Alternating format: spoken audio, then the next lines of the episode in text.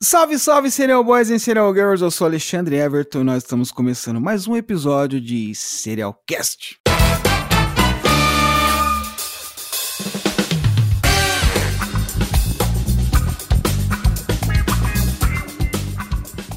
E aí, galera, como é que vocês estão? Todo mundo bem? Todo mundo se cuidando? Espero que vocês estejam bem psicologicamente, espiritualmente mentalmente, enfrentando essa pandemia, já puxando aí o, o, a manga da camisa, né? Eu em breve aí também tô entrando, puta que pariu, tô ficando velho. Já já tá chegando minha vez de se vacinar, não vejo a hora de virar jacaré. E daqui a pouco tá todo mundo vacinado, a gente tá todo mundo confraternizando junto e vamos marcar aquele churrascão que eu tô prometendo aí, hein?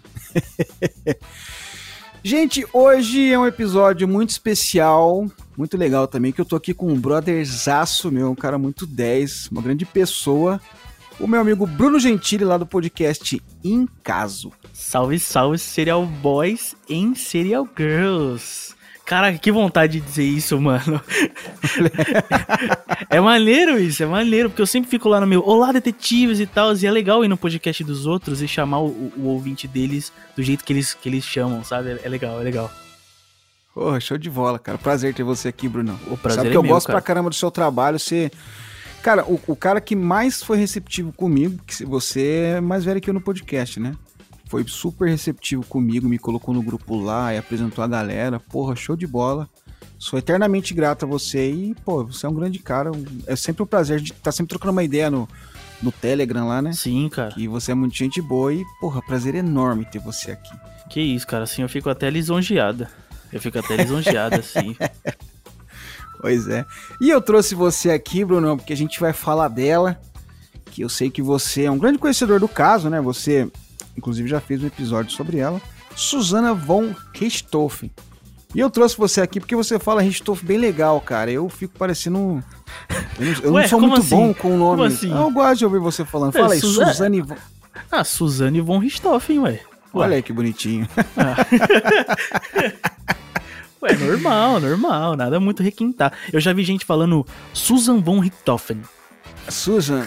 Susan, Ah, é não é. Suzane, é Susan. Susan von Richthofen. Dá aquela arranhada na É, garganta, sim, né? Sim, sim. Sofisticado demais não combina comigo, né, cara? Aqui do interiorzão aqui de Mogi Nem fala comigo, Susan mano. von Richthofen. Parece que comigo sim, mas comigo não também. Sou bem de boa. É isso aí. Então, vamos falar sobre a Suzane von Richthofen, a Susan von Richthofen. Mas antes, aquele recadinho que não faz mal pra ninguém ou pra quase ninguém.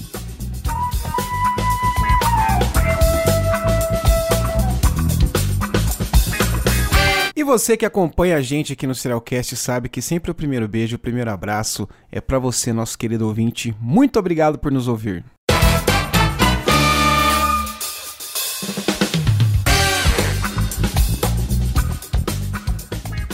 Se você ainda não segue a gente nas redes sociais, para tudo que você está fazendo, vai lá no arroba Serialcast Podcast no Instagram, arroba Serialcast Podcast.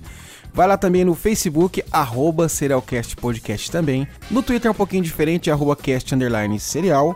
E nós também temos o nosso canal no YouTube, que tá bombando de vídeo lá, hein? Estamos sempre colocando, toda semana colocando um ou dois vídeos novos para vocês, que a gente prepara com o maior carinho do mundo. Sempre uns casos legais, com a voz que vos fala aqui aparecendo lá e colocando a carinha no YouTube para assustar vocês. Então vai lá, deixa o like, se inscreve, comenta que ajuda muito a gente.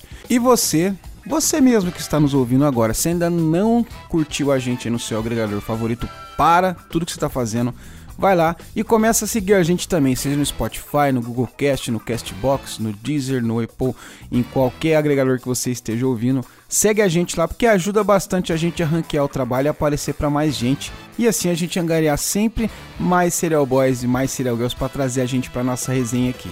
E por falar em resenha, toda semana tem a nossa resenha lá do da, da, da charada que eu coloco para vocês lá. E essa semana o pai aqui foi legal pra caramba com vocês, estava num bom humor danado. E fiz uma charada aqui que, putz, isso aqui até o Miguelzinho acertava, hein? O que, que eu fiz? Eu peguei a imagem de um aviãozinho e coloquei lá. E aí.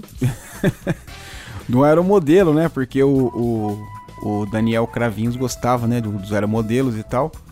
Então, um monte de gente foi lá e deitou e rolou e sambou na minha cara. Vamos então mandar os abraços e os beijos para os nossos Sherlock Holmes e Enola Holmes da semana. Então vamos lá, arroba cacau.neto, Suzane os Cravinhos. Facilitou dessa vez, hein? Ó, tá vendo? Reconhecendo que eu facilitei. arroba Suzy Fábulas, isso não é justo. Sou professora de ciclo na, na pandemia, não consigo pensar direito.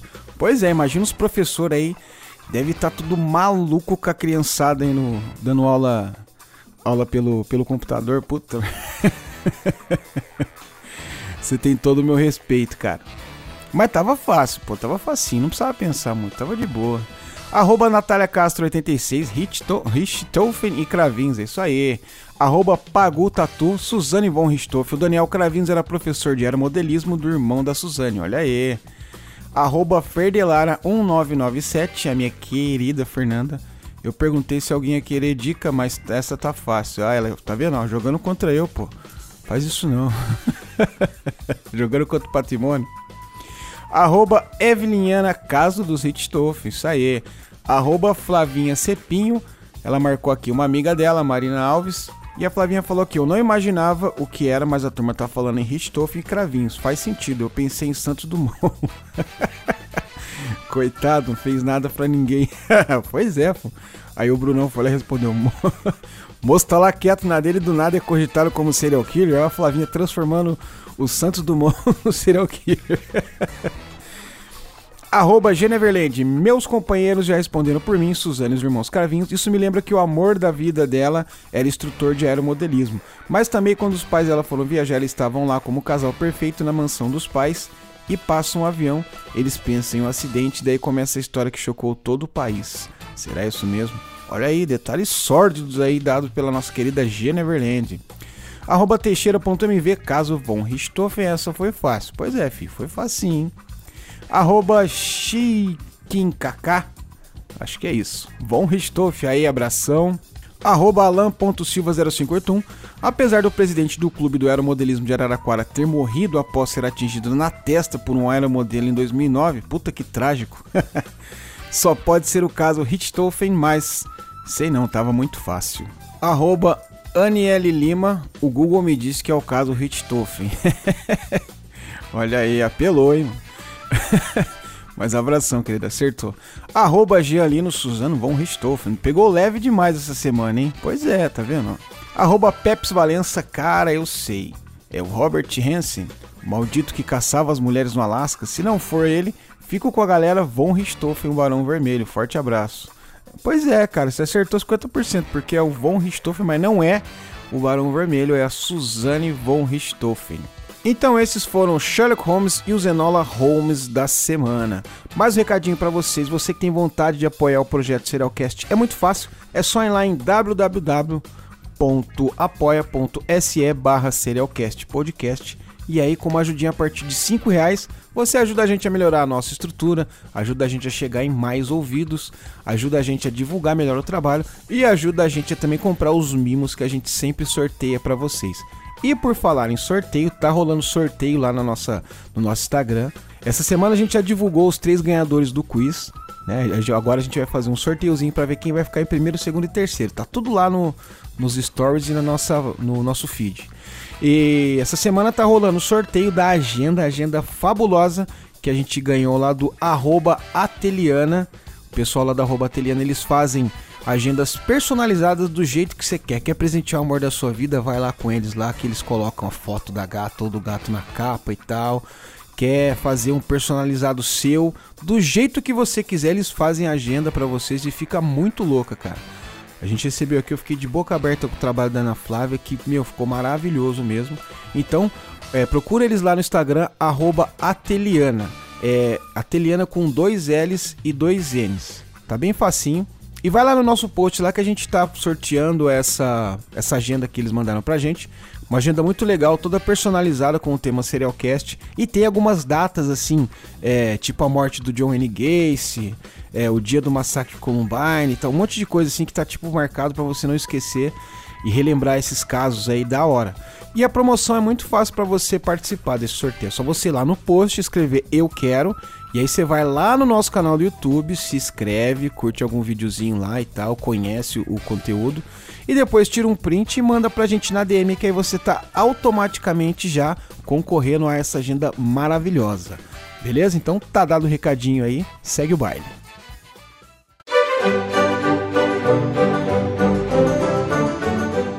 E como é tradição aqui no Serialcast, todo convidado que eu convido aqui com o maior prazer, ele é obrigado não é nenhuma. não é nenhuma gentileza que a gente faz, a gente não, é obrigado. É obrigação. Okay. É obrigação trazer uma dica cultural aqui para os nossos ouvintes.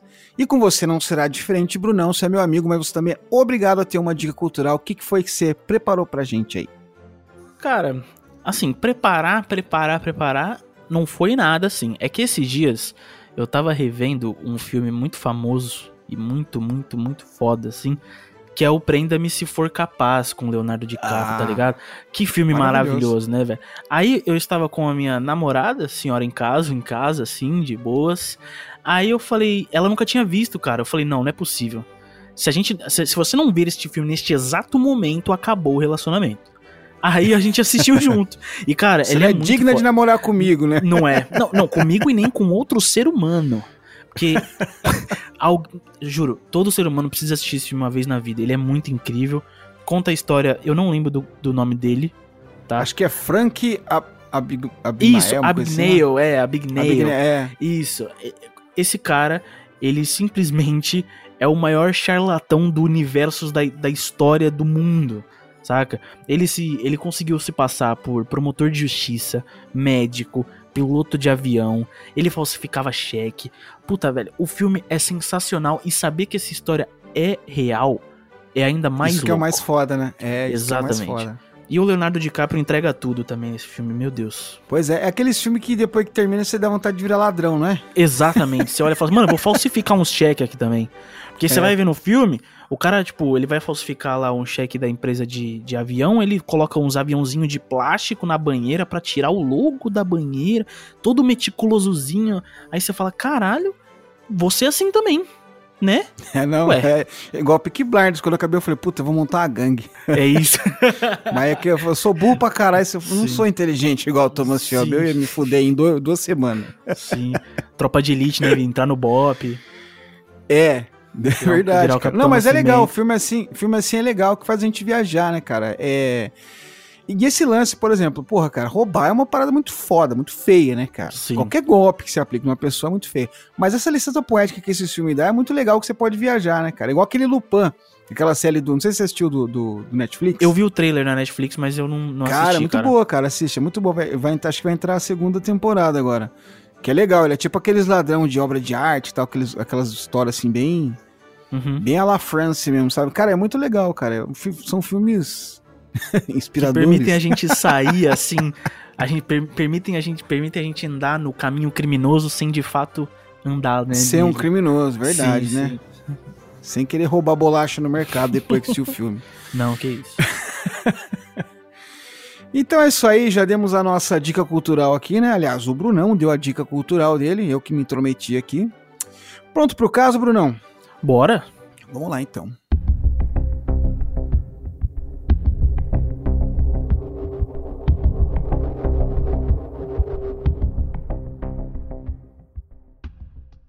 Era a noite de 31 de outubro de 2002. Os corpos do casal Manfred e Marisa von Richthofen jaziam ensanguentados na cama. Aquele era o cenário de um dos crimes mais bárbaros ocorridos no Brasil. Logo, esse crime tomou grandes proporções e a mídia nacional passou a explorá-lo exaustivamente. Uma das cenas mais icônicas do caso foi a imagem da filha do casal, Suzane, chorando copiosamente abraçada ao seu irmão Andreas. Posteriormente, o mistério que envolvia a morte dos Vol Richthofen passou a ser desvendado e revelou uma trama que ninguém poderia imaginar. Cara, é que você é novinho, né, Brunão? 2002 tinha quantos anos? 2002, 97 para 3, 5, Cinco, cinco anos. Cinco anos. Cinco anos? Sim, foi quando a minha Eu tinha nasceu. três, mas eu lembro perfeitamente. Não, não tinha Da- três, não. Tinha, tinha três em cada pelo, né, velho? Cara, eu me lembro perfeitamente que deu uma puta repercussão da, da imagem do vilão. Esses programas sensacionalistas, né? Da TEM, o caralho, né? Eu não lembro qual programa era, mas eu lembro que passou bastante, né? Porque, porra, é um crime que era um casal de classe média e tal, aquela coisa toda. E foi, um, foi bem cruel, né?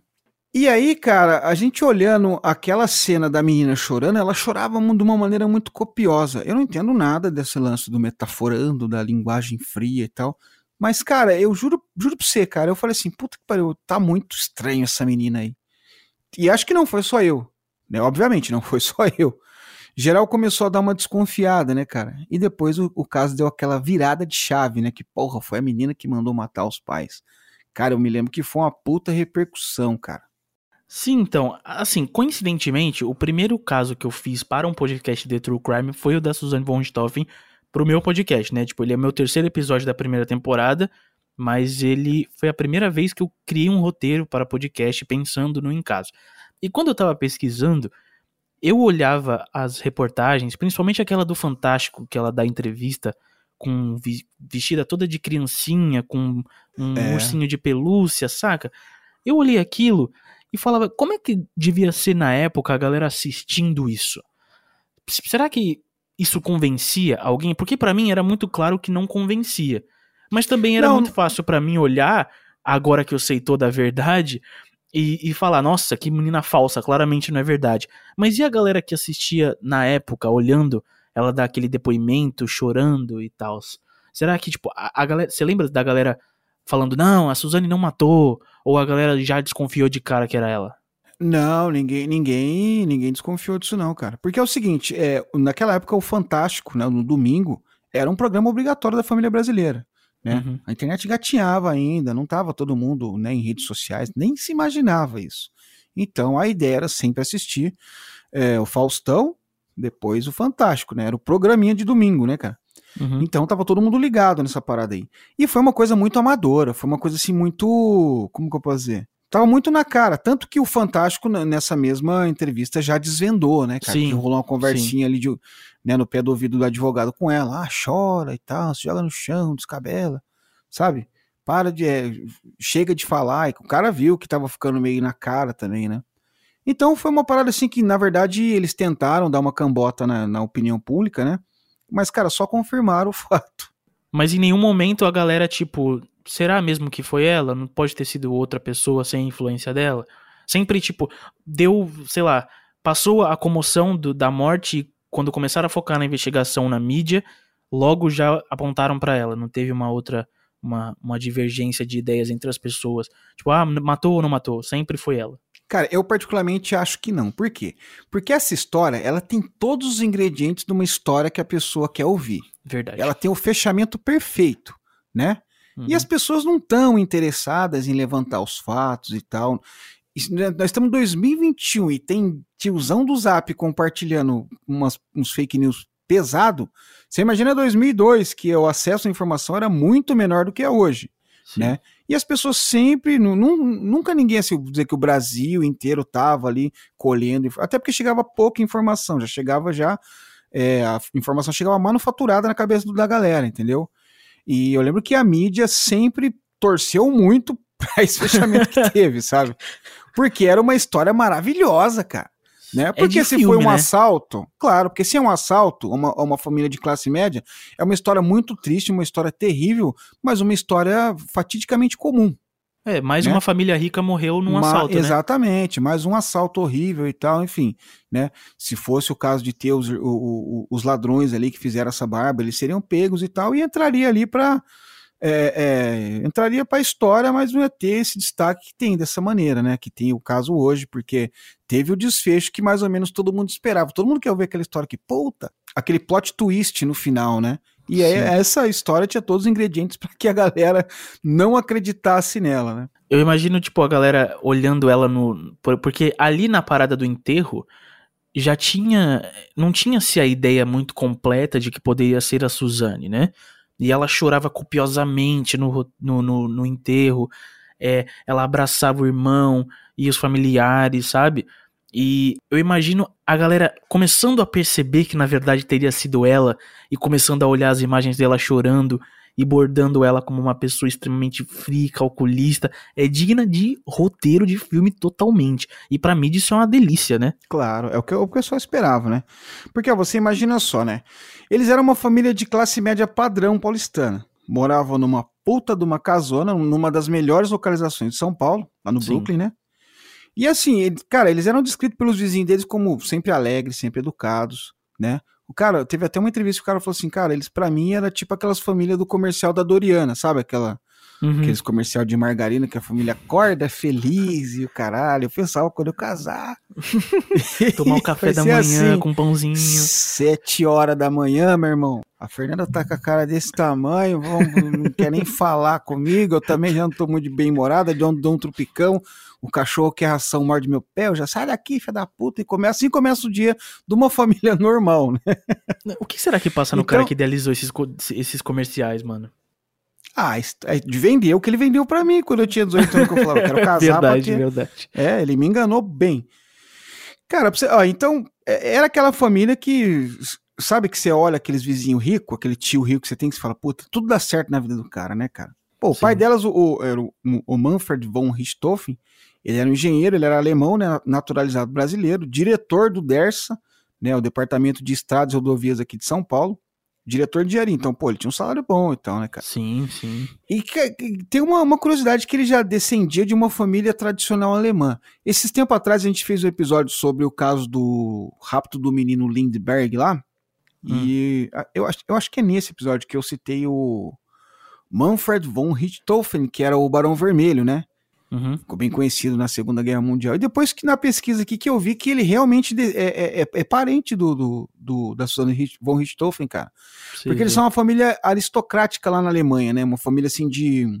Sei lá, tipo os Matarazzo aqui no Brasil, um exemplo, sabe? Uhum. Tanto que tem o, tem o Manfred von Richthofen, né? O, o Barão Vermelho. Tem filósofos, tem historiadores. Puta, gente notável pra caramba na Alemanha, cara. Né, da família dele. Já a mãe da, da, da Suzane Richthofen era Marisa Silva Abdala, antes de casar, né, depois que ela, do casamento que ela adotou o sobrenome von Richthofen. Ela é nascida no interior de São Paulo, José Bonif uma cidade chamada José Bonifácio. E ela veio para São Paulo para estudar, né, se formou em psicologia e tal, e começou a desempenhar a profissão de psiquiatra e abrir um, um, um consultório, era muito bem sucedida. Dizem até que ela ganhava mais do que ele. É, então, eu, eu, nas minhas pesquisas eu lembro disso, que, tipo, ela era bem sucedida mesmo na, mesmo na profissão, né? Que ela chegava a ganhar até mais que o Manfred, que já ganhava um bom dinheiro pra época. Eu lembro que nas minhas pesquisas, tipo, eles eram uma família muito abastada, assim, e com uma grana alta, saca? Então, tipo, cria-se um contexto onde, por mais que a Suzane tenha teoricamente matado para poder ficar com o Daniel e tudo mais, eles tinham uma grana muito alta que também poderia ser motivo para um assassinato, para um grande assalto, talvez. Ah, sim, com certeza, cara. E é o que você falou, né? Aquela imagem da gente olhar e falar, nossa, tá tudo certo, né? Tanto que, pô, tiveram um casal de filhos, né? Os dois são criança linda, aquelas crianças de olho azul, sim. gordinha, coradinha, loira, né? Parece até que dá pra colocar na capa lá do. na embalagem da fralda, né? Só faltou chamar Jared. Aqueles é, bebê pampers. Faltou... é. Então, esses filhos eram a Suzane, né, a mais velha, e o Andréas, que eu era o mais novo, né? Cara, aí essa família tá lá um domingão de agosto de 99, dando um passeio no Parque do Ibirapuera, né? Quando eles, o Andréas, é o mais novo, dele se encantou com uma demonstração de aeromodelismo que estava acontecendo no local. Aeromodelismo é aqueles aviãozinhos, né? Tipo Sim. Uma miniatura de um avião que de controle remoto e tal. Puta, bem louco, né? Toda criança ama isso, né? Eu, quando era criança, nossa, tinha um cara na, na minha rua que o pai dele é, tinha um avião desse aí, puta, era, aí o cara às, às, vezes ia no campo lá de futebol lá, colocar a molecada ficava tudo maluca, né? Porque é uma coisa muito louca, né? Nossa, aqui, aqui, aqui em Santos tem, tem um lugar, não é nem em Santos, é em São Vicente, do lado, né? Eu moro no litoral paulista. E ali tem um lugar, cara, na frente da praia, que é um campão verde. E se você for lá, é que nem no, provavelmente no Parque de Ibirapuera, quando o Andréas encontrou o, Daniel, só tem cara praticando isso. E é só marmanjão, sabe? Só, cara. É, é brinquedo de adulto, né? É, exatamente. Eu ia falar isso. É tipo um brinquedo de adulto o aeromodelismo. E é interessante até o Andrés ter se interessado, porque chama atenção mesmo. Claro, porque se fosse dar numa mão, numa mão da criança, eu mesmo, já uma criança lerda, já é destruindo, socar no chão em 10 segundos. Sim. E aí o Daniel, ele era um praticante de aeromodelismo, inclusive ele participou de, de campeonatos internacionais e tal. Ele era um cara bem conceituado no ramo aí, né? Uhum. E aí ele tava lá fazendo uma demonstração, o molequinho ficou maluco, né, cara? Ah. E.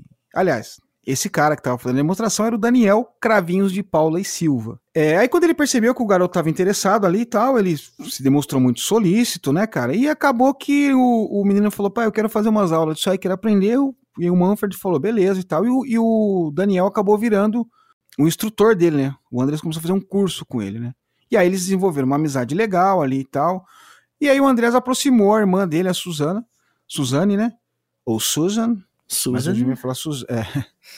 E aproximou os dois e tal, e logo eles passaram a formar um casalzinho ali, né? Começou a dar uns beijinhos, aquela coisa e tal.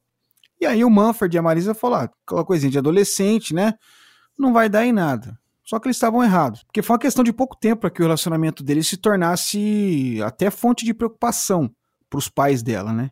Sim. Porque nessa época o, o irmão do Daniel, né? Chamava-se Christian Cravinhos, também se aproximou deles. E esse Christian já tinha um histórico mais barra pesada, né? Já curtia usar uma droga e tal, e, né? E já não era aquele cara que o pai quer ver perto de um filho, né? Vamos assim dizer. E não pelo fato de usar droga, né? Mas talvez o pai vai falar, porra, sei lá, é difícil. Eu não sei o que se passou na cabeça do cara ali, né? Mas é aquela coisa da má companhia, né? Talvez ele foi visto como uma má companhia, né? Exato. E também, querendo ou não, há uma mudança de comportamento da Suzane. Então, imagina ele, você vê seu filho agindo de uma maneira desde sempre, e do nada, logo após ela conhecer dois caras, é, de uma pessoa que era sempre atenciosa com a mãe, com o pai, com os amigos, ela passa a simplesmente não ligar mais para a escola, não ligar mais para os amigos, só quer estar com estes dois e passa a usar drogas constantemente, e passa a ser rebelde, e passa a ser desobediente, enfim. É uma mudança muito drástica de comportamento que não tem como você não ligar. Às vezes não é nem pelas drogas, mas tipo, o comportamento da Suzane virou a chave de um jeito que não tinha como notar, ou melhor, não tinha como não notar que o culpado disso talvez fosse a influência do Daniel e do Christian. Exatamente, né? Eu acho que na verdade ali, né, cara, a gente conhecendo a Suzane hoje, né?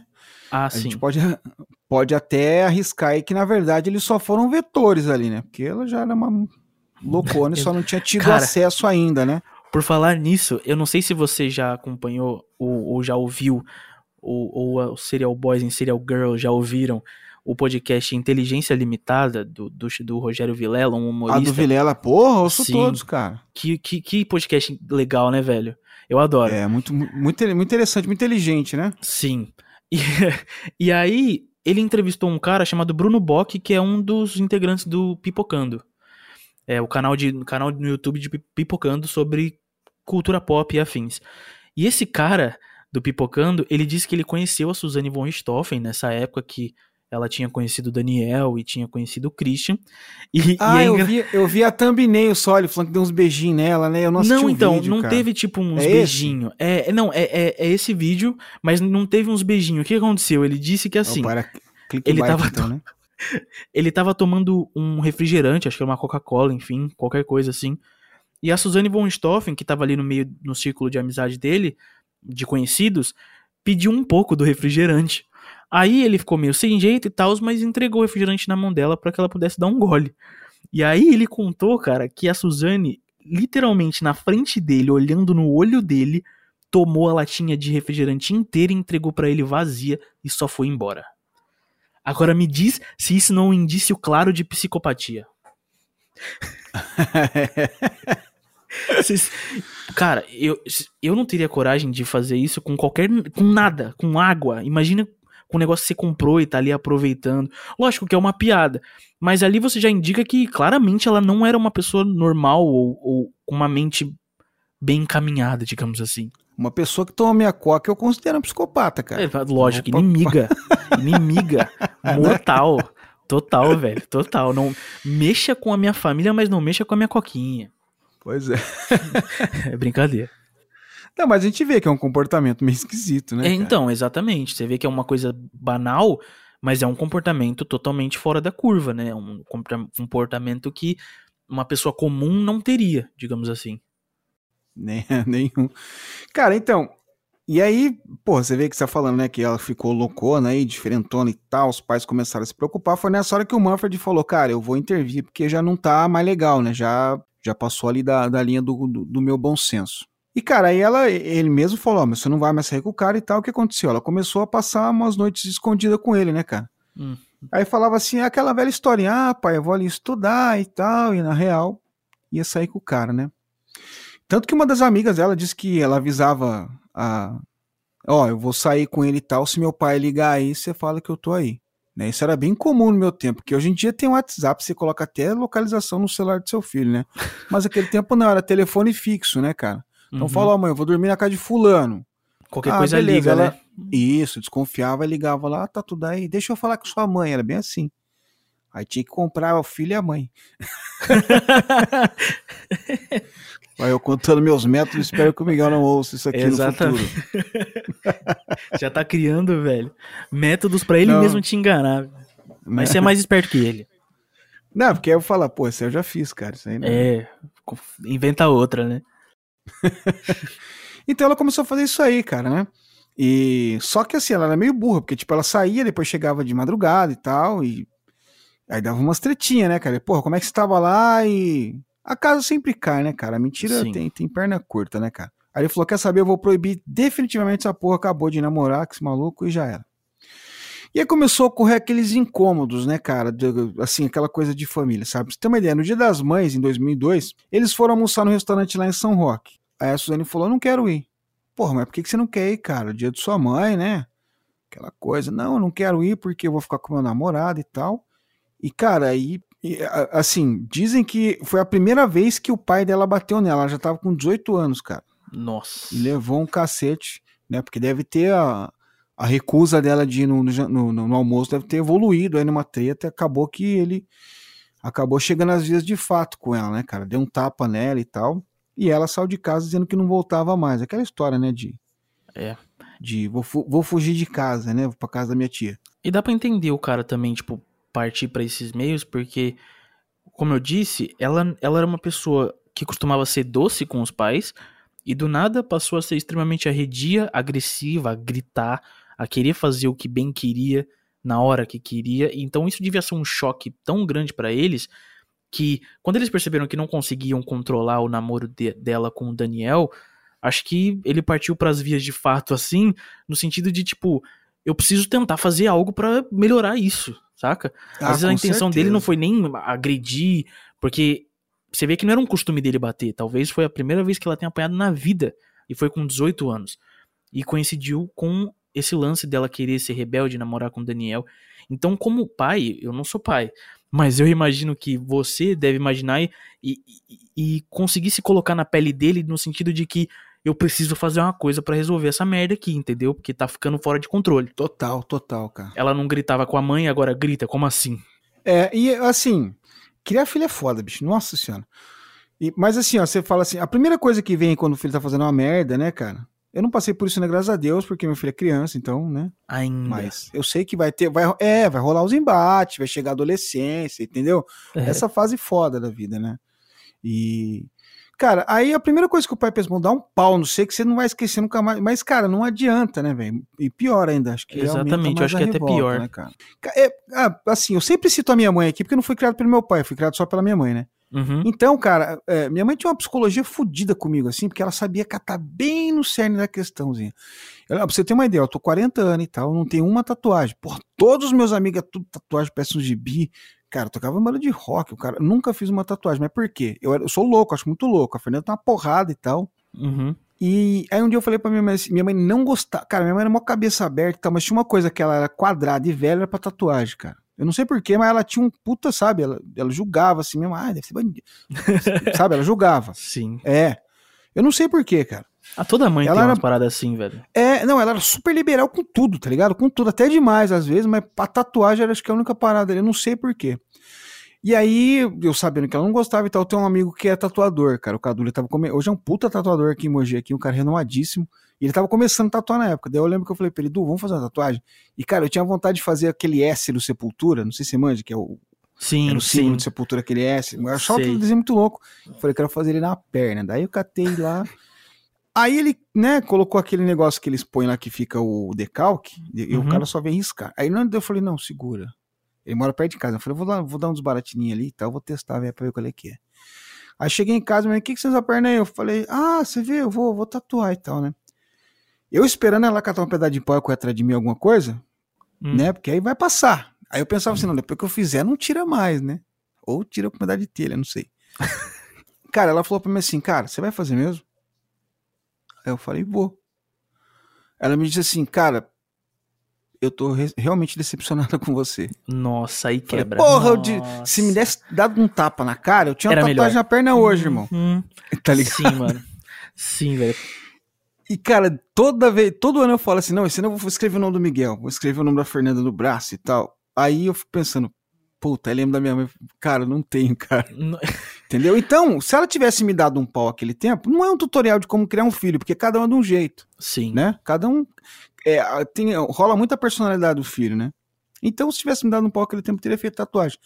Talvez se esse Manfred. É, é que é foda, né, cara? A gente tá falando da Susana von. Richthofen, tem várias histórias, né? A gente vê a como ela é manipuladora, esse tipo de coisa. Então a gente vai falar disso mais pra frente, né? Talvez não fosse adiantar nada também o pai dela chegar e trocar uma ideinha, né? Não, olha, filho, não sei. Talvez ele Então. já tenha tentado pra caralho falar. É, talvez, que nem a sua mãe. A sua mãe não bateu, ela conseguiu te convencer de um modo respeitoso a não fazer aquilo. Tipo assim, você, por respeitar Não, a sua mãe... respeitoso não, cara. Respeitoso não. não, foi. Jogou baixo e Calma, sujamente calma. comigo. me, me expressei errado, me expressei errado. Mas você, por respeito entendi, à sua brincando. mãe, não fez a parada.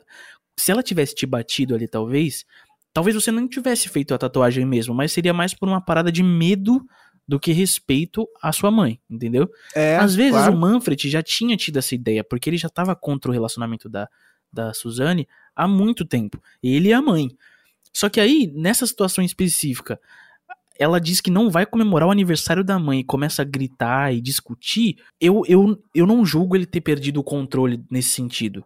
Porque deve ser desesperador você conhecer a sua filha de um jeito há um tempo atrás e agora ela é uma pessoa totalmente diferente e você não consegue arrumar isso, sabe? Então eu, eu entendo, apesar de não achar o melhor caminho, mas não julgo. Ah, porque já tava desgastado pra cacete, né? Imagina Exato, tanto de exato. treta, de farpa que não tinha rolado, né? Talvez ele já, tenha, já tenha tentado ter trocado ideia um monte de vezes, não adiantou. O cara falou, ah, vou, vou dar umas porradas pra ver o que que rola, né? Ou até Sim. perder a cabeça, né? É. É. O cara perde a cabeça, não tem jeito, né, cara? Meu, e daí o negócio foi só ladeira abaixo, porque ela, nesse dia que ela levou umas porradas, ela falou assim: não, eu vou. É, eu prometi o pai dela que ia terminar e tal, inclusive tirou a aliança de compromisso que ela tinha e tal, mas foi tudo teatrinho, né, cara? Tudo manipulação dela, né? Porque ela continuou namorando às escondidas com ele, né? E aí, com essa proibição, a coisa começou a ficar mais feia, né? O negócio foi só ladeira abaixo, né, cara?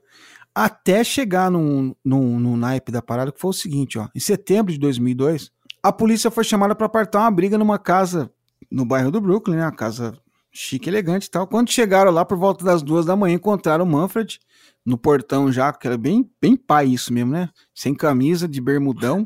Sim. é? Expulsando o namoradinho da filha, né, velho? e ele tava transtornado, cara, batendo boca com o Daniel. Né? O Daniel tinha 21 anos na época, né? E a Suzane tava com 19, né?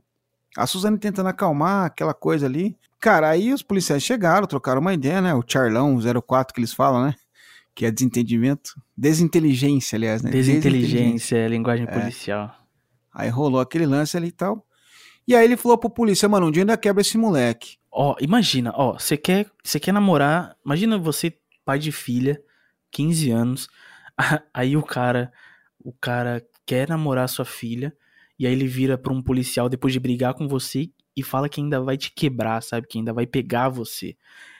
Assim, dava pra tentar o apoio desses caras de um outro jeito, sabe?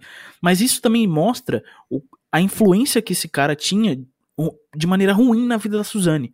Entendeu? Porque você não fala pra um sogro que vai pegar ele na porrada.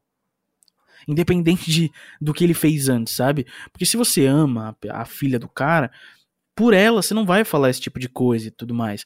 Mas como ele já tinha conseguido se infiltrar na mente da Suzane, aquilo ali já era uma cena comum, né? Porque não foi a primeira vez que eles que eles brigaram, né? Teve outras duas brigas. Já tinha rolado duas. É, isso. a polícia já tinha ido duas vezes na casa dele, porque a Suzane. Eu fico imaginando a Suzane, cara. Na, na, na pirraça, ela tentava colocar o namorado dentro de casa com os pais dentro, mesmo eles dizendo que não queriam, sabe? Eu fico imaginando o que ela sentia naquele momento quando via os pais putos porque não queriam ele ali, sabe? Será que ela sentia um, um prazer? Porque não é possível, cara. Os pais diziam o tempo inteiro: não traz ele. E ela ia lá e levava ele para casa saca? É, cara, foi bem aquela coisa assim, daquela perdição que você tem do namoro, namoro jovem, sabe? Namoro novo, aquela tudo gostosinho, que é a melhor pessoa do mundo, o cacete, uhum. né? E aí você, é, ainda mais adolescente, né? Tá naquela pira assim, não, é nós dois contra todo mundo e tal. Todo Sim. mundo já passou por uma paradinha dessa, em graus diferentes, mas já passamos, né? Sim, total. E só que o negócio ali, cara, eu olhando agora aqui, dando a minha Instituto Data Foda-se. Né? eu olhando aqui, eu acho que a, a Suzane, eu acho que ela, assim, por exemplo, até aí, beleza, o Daniel ainda tava tomando a frente da parada, rolou aquela coisa do homem, né? Pô, velho do caralho, vou matar ele, beleza. Cara, eu acho que foi nessa época, nessa hora aí que startou na cabeça da Suzane o seguinte: hum. vamos matar eles. É. Sabe? Aquela influência, cara. Porque eu vou falar uma parada pra você, cara. É, Cara, assim, sai na mão com o cara e ficar aquela treta toda, pegar áudio do cara, beleza. Mas pra coisa escalar, pro tipo, mano, vou matar ele. É, se, se for precisa... aquela coisa do matei no sangue quente, foi lá em casa pegar uma faca e fez uma desgraça, é uma coisa. Mas aí vamos sentar aqui, vamos criar um plano, né? Vamos debater aqui e tal, de como a gente vai matar eles. Puta, é uma coisa muito mais psicopata, né? Exato, exato. E ela já queria viver com ele, ela já tinha pedido um apartamento para ele, né? E ele já tinha negado essa parada. Porque ela queria morar, porque queria morar com o cara. E ela e o pai, obviamente, falava: não, pelo amor de Deus. Quando você, quando você casar, ou melhor, quando você se formar, tiver sua grana, você vai morar com quem que você quiser. Mas eu não vou financiar um relacionamento que eu sei que é prejudicial para prejudicial pra você pra, com o meu dinheiro, saca? E, e aí já tinha tido essa situação. E aí tretas e tretas, e polícia três vezes na casa, na, no, no, no bairro ali. Então, tudo culminou para que ela tivesse essa ideia. Só que, para ela ter essa ideia, ela não pode ser uma pessoa comum. Porque você vê, o Daniel Cravinhos, ele queria tretar, foi como você falou, ele queria tretar, ele queria sair na mão com o cara, mas nunca escalou num nível de vamos assassinar os dois. Entendeu? Pois a é, Suzane esse, esse pulo que é. Então, a, sub... a Suzane subiu um degrau que coloca ela acima do grau de normalidade, sabe? Ela claramente tem indícios de psicopatia pelo simples fato de olhar os pais e achar aceitável a ideia de assassiná-los para viver com um cara que ela tinha conhecido há muito menos tempo do que ela conhece os pais, entendeu? Cara, com certeza. Eu assisti umas entrevistas do do Christian, né, um pouco antes do da gente gravar aqui, e ele tem aquele discurso dele, né? Me arrependi, era muito novo e tal, e fiz uma merda grande, eu assumo, mas tô mudado e tal. Beleza, cara, beleza, beleza. Eu acredito que as pessoas podem mudar assim às vezes, né? Às vezes. Mas, é. E também nem tô aqui para julgar o cara, nem. Não, não tem nem habilitação para isso, né? Tô falando o que eu acho. E aí, mas, cara, você pensar assim, ó. É, eles foram, eles, eles sentaram, vamos fazer um planinho e um puta plano, né, cara? Tanto que eles fizeram o teste de barulho, né, para ver é, quanto que ia ter de. Vamos tentar matar com revólver. Puta, com revólver não vai dar porque vai fazer muito barulho. Eles fizeram até teste lá. Aí descartaram essa ideia, né? Uhum. E aí uhum. eles falam: não, o esquema é matar na paulada. Caralho, mano, é, mano, é difícil entender isso, cara. Os, os próprios pais, velho. Então, você vê, além de escalonar, ou melhor, além de escalar para um nível de vamos assassinar os meus pais para que possamos ficar juntos, ainda houve uma premeditação total, né, quanto ao planejar do crime. Porque eu não sei se você está familiarizado com esse termo do direito, eu até falo no meu episódio, mas existe algo no direito que a gente chama de iter criminis, que é o caminho do crime, que são cinco fases: a preparação, não melhor, é a cogitação, a preparação, a execução, a consumação e o exaurimento. Então ela. Sei que você fala aí a comemoração, mentira. Pode ser também. Mas o exaurimento Desculpa. só tem alguns crimes, mas até a consumação. E cara, ela olhou para os pais, cogitou, cogitou não, concluiu que ia assassinar para ficar com o cara, e ao invés de simplesmente fazer isso numa situação de de violenta emoção, igual você disse, ela sentou para planejar e pensar em todas as possibilidades possíveis e imagináveis para que ela pudesse sair ilesa disso, sem pagar pelo que fez. Entendeu? Então ali ela já não tinha mais nenhum resquício de amor pelos pais, ela já não tinha nenhum resquício de sentimentalismo dentro dela, ela só estava cega dentro de uma caixa olhando pro Daniel e falando: Eu quero viver com você e eu vou matar quem for impedir. Só que eram os próprios pais, entendeu? É soa absurdo na minha cabeça pensar que ela olhou para os pais e entendeu que era melhor matar os pais do que só ter um outro namorado no futuro. Pode crer, cara, isso é bem o lance da psicopatia, né? Sim. Nossa, vocês vão ouvir o Zeus, o Zeus, meu cachorro, participando do podcast. Aqui o, o lixeiro tá passando, aí ele é a hora, do, a hora dele de brilhar. Que é a rua dele. Não pode ninguém passar na rua dele, na frente do portão dele, é dele. Então, nossa. É. Dá um show, daqui a pouco vai aparecer uns latidos dele. Mas, cara, isso aí, cara, é muito psicopata. Tanto que me fez lembrar uma parada aqui, cara, hum. que é o seguinte: lá pros idos de 2001, 2002 e tal, como que a gente não tinha WhatsApp, tinha porra nenhuma. Como que a gente compartilhava meme? Por e-mail. Né? Meme, mensagens. Nossa, correntes, cara, eu, eu não imagino né? como isso era, velho.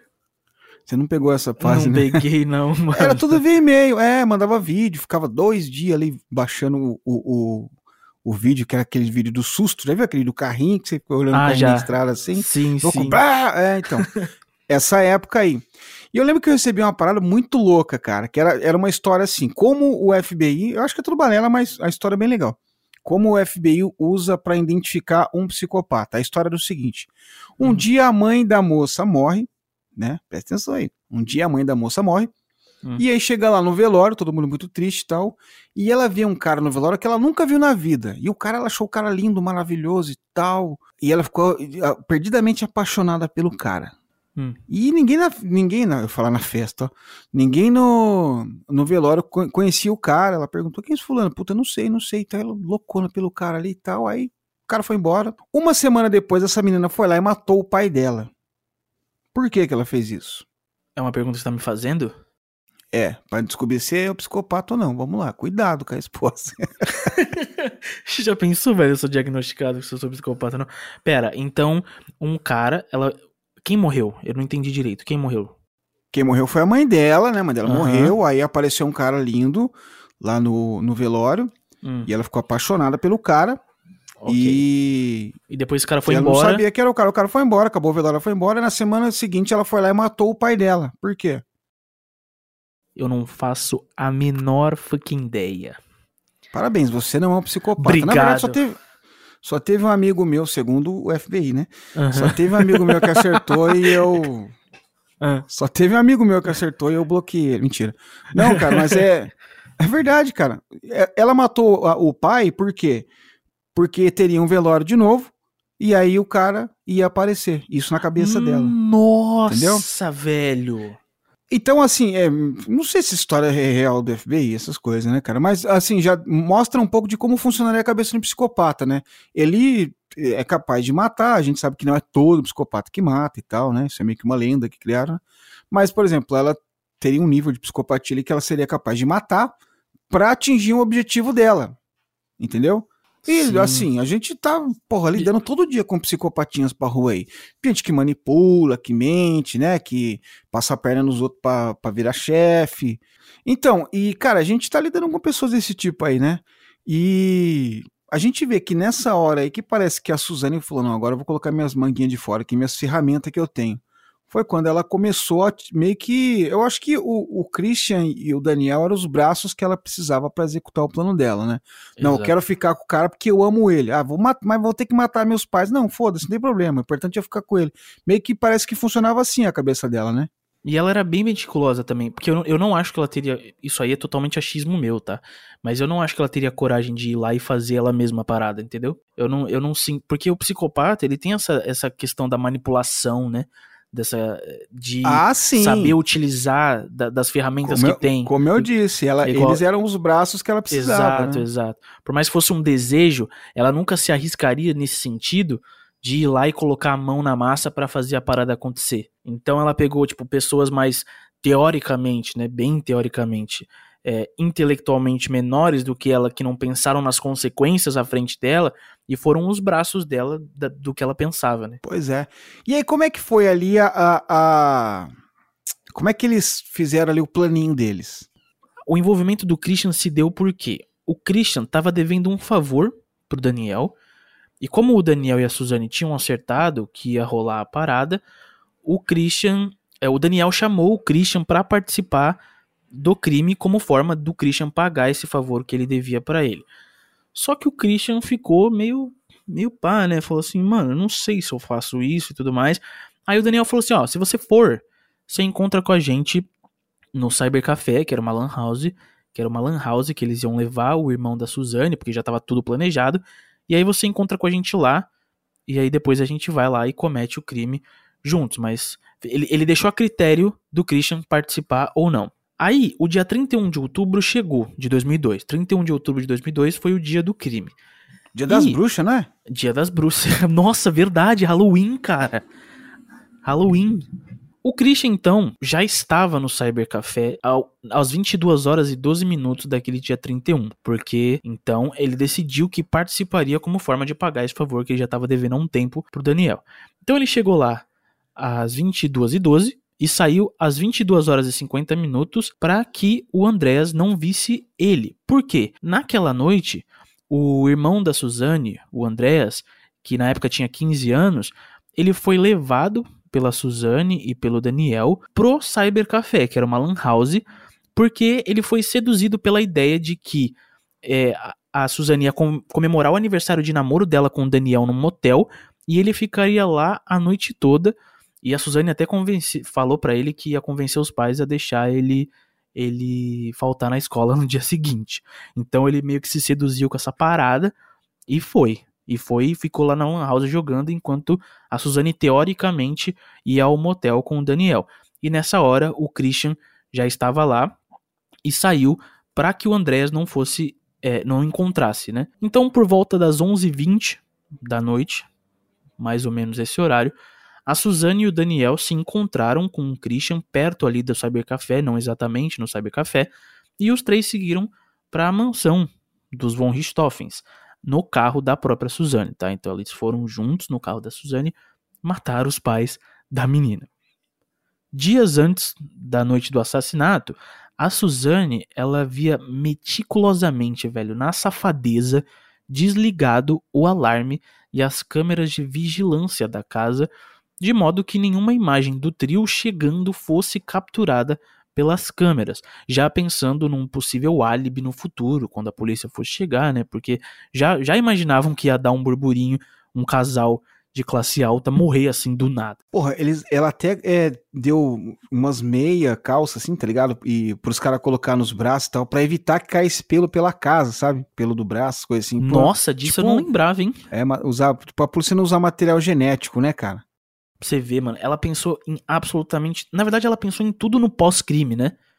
Ela, ela, pra tentar se blindar, ela, ela pensou em, em tudo que poderia acontecer e tentou se blindar de alguma forma. Pois é, ela, ela arrumou saco de lixo pros caras, levou umas luvas cirúrgicas, né? Que, era, que a mãe dela, como era psiquiatra e tal, tinha lá no consultório, né? Deu Exato. tudo pros caras. Pois é. Aí chegou meia-noite, mais ou menos. Eles conseguiram chegar na casa, né, por volta desse horário, e estacionaram na garagem da casa. O que eu já acho a primeiro, o primeiro erro absurdo de bizarro, né? Porque como é que. Você você vai simular um assalto, digamos assim, e não tem nenhum sinal de arrombamento na casa. Mas, tudo bem. Segundo a polícia, no carro já estavam, como o Alexandre disse, as barras de ferro que foram utilizadas no assassinato e também as blusas e as meias calças que foram usadas para evitar que caíssem DNA na roupa, né? Então ali já dentro do carro já estava tudo igual o Alexandre disse, eu não lembrava desse detalhe. E então com isso a Suzane ela abriu o portão, acendeu a luz do corredor, né, para que os irmãos tivessem a visão do quarto do casal, enquanto os pais da Suzane dormiam no quarto. Que, que ela fez? Ela pegou os sacos de lixo e as luvas cirúrgicas que eram utilizadas pela, pela mãe na, no consultório de psiquiatria, conforme disse o Alexandre, e entregou para os meninos para que eles pudessem subir e executar o plano. Então, quando eles vestiram as paradas, eles subiram armados com as barras de ferro e entraram no quarto do Manfred e da Marise. Cara, só te cortar rapidinho aqui, cara. Como o rico dorme bem, né, bicho? Porque eu falo uma parada pra você, ó. É, é, não é nós que é pobre, cara. Não tem nada no quintal, vão roubar calça jeans velha e, e meia lá, né? Sim. Mas uma ciscada que alguém dá no portão, você já levanta, né? O sono é totalmente superficial, né, velho? Esses caras dormem Agora, profundamente. Agora o rico não, o rico... É, põe aqueles negócio de, no, no olho... Porra, o cara Sim. entrou com um carro dentro de casa e não ouviu, subiu escada. E... Eu, mas eu tô brincando, mas na verdade eu acho que ela deve ter dado algum calmante alguma coisa, não é possível, né, cara? Será? É, não, ah, talvez porra, não, porque. Ah, talvez. Você tá é, dormindo, não... se alguém abre a porta do seu quarto, será que você não acorda? Ah, fato, fato. Acordo, acordo. Mas às vezes é que assim, a gente tem, tem sonos e sonos, né? Tem gente que sonha, que deita e dorme profundamente e pode estar caindo o mundo ao seu redor e nada acontece, né? Às vezes era o caso dos dois. Mas pode ter é, tido é, essa parada ser. aí da, da, da, da, sedação ou de algum remedinho para dormir e tudo mais.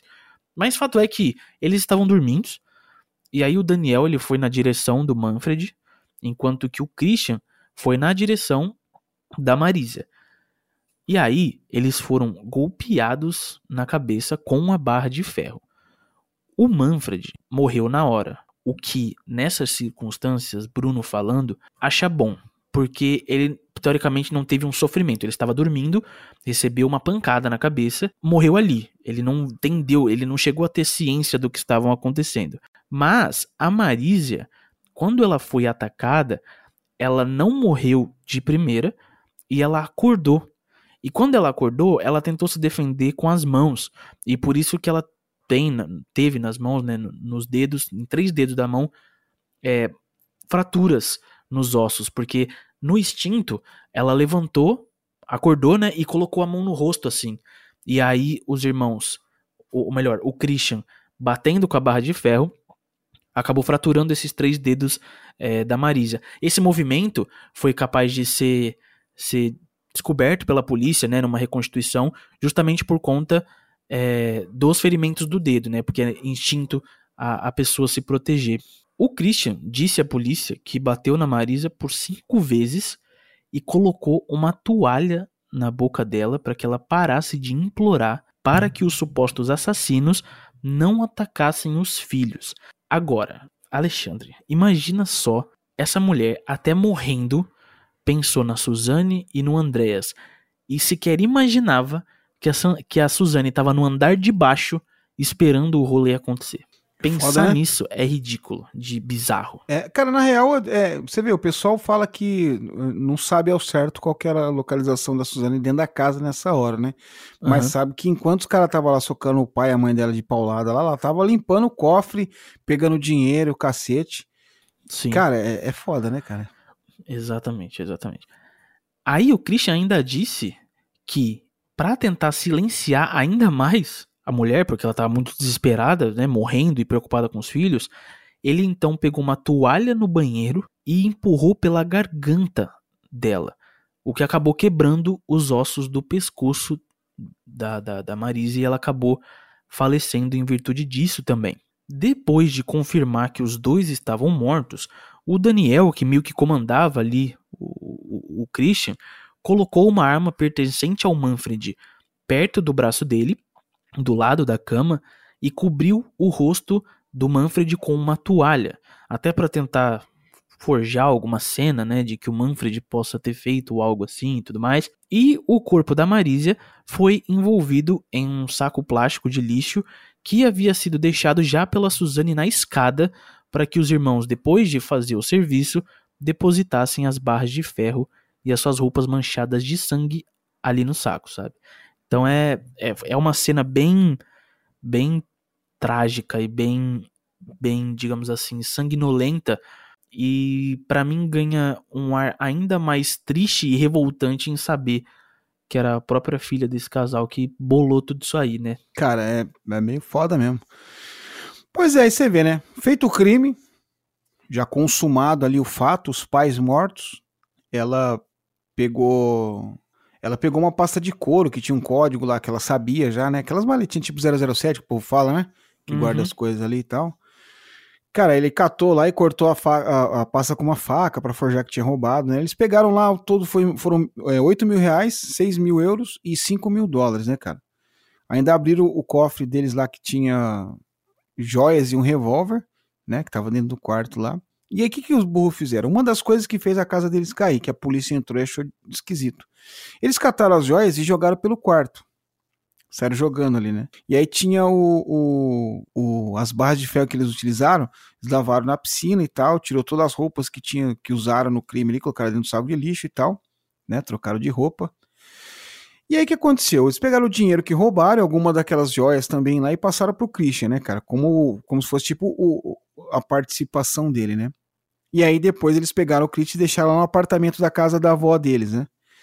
E aí eles foram para a terceira parte do plano, que era forjar um álibi, né? Eles foram para um motel lá na região do Ipiranga, aqui em São Paulo mesmo, né? Pegaram uma suíte presidencial e tal. Pagaram 300 reais. Pô, 300 conto em 2002 era dinheiro, cara. Eu lembro que o salário mínimo era. É, o salário Já mínimo é hoje? É, pois é. Já é hoje, 300 reais é grana hoje, velho. É. E o salário mínimo nessa época era, acho que se não me engano, 151 reais, uma coisa assim, cara, pra você ter uma Nossa. ideia. Nossa. E aí pediram lá uma coca e tal, um lanchezinho, ficaram naquela... Guardaram a nota, né? Pra você ver. Guardaram a nota. É, para dizer, olha aqui, eu tava é. no motel. Primeiro, se eu sou o delegado, eu falo assim, meu irmão, você é. entrou no motel naquela empolgação do cacete, aí sai de lá morto, né? Exato. Aí dá nota fiscal. A última coisa que você ia pensar era na nota fiscal, bro. Nunca vi ninguém dar nota fiscal.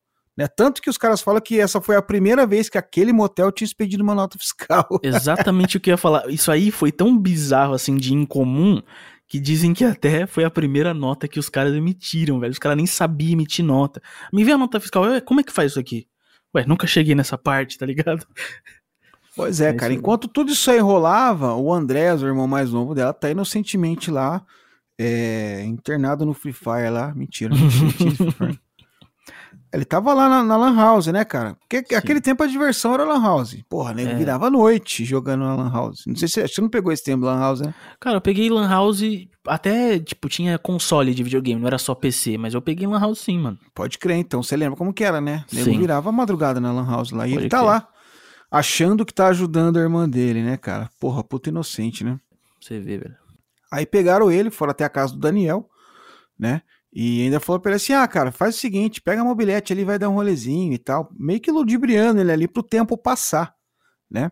Uhum. E aí depois começou a segunda etapa da simulação deles, né? Quando deu 4 horas da manhã, a Suzana e o Andrés falaram: vambora, vambora e tal. Quando chegaram lá na casa, a Suzana falou assim: pô, começou o teatro, né? Cara, tá estranho isso aqui, mano. Tem algumas portas que estão abertas e tal, né? E aí o Andrés entrou e ficou na biblioteca e começou a gritar o nome dos pais, né, cara? Aí a Suzane foi pra cozinha, pegou uma faca e tal, falou, ó, segura essa faca aí se tiver alguém lá de fora, aí a gente se defende e tal. Ela ligou lá pro, pro namorado dela, né? E aí começou a ligar pro sistema de telefone que havia dentro da casa, né? Acho que é interfone que tinha lá, né? Sim. Esperando que eles atendessem, ninguém atendeu, obviamente, né?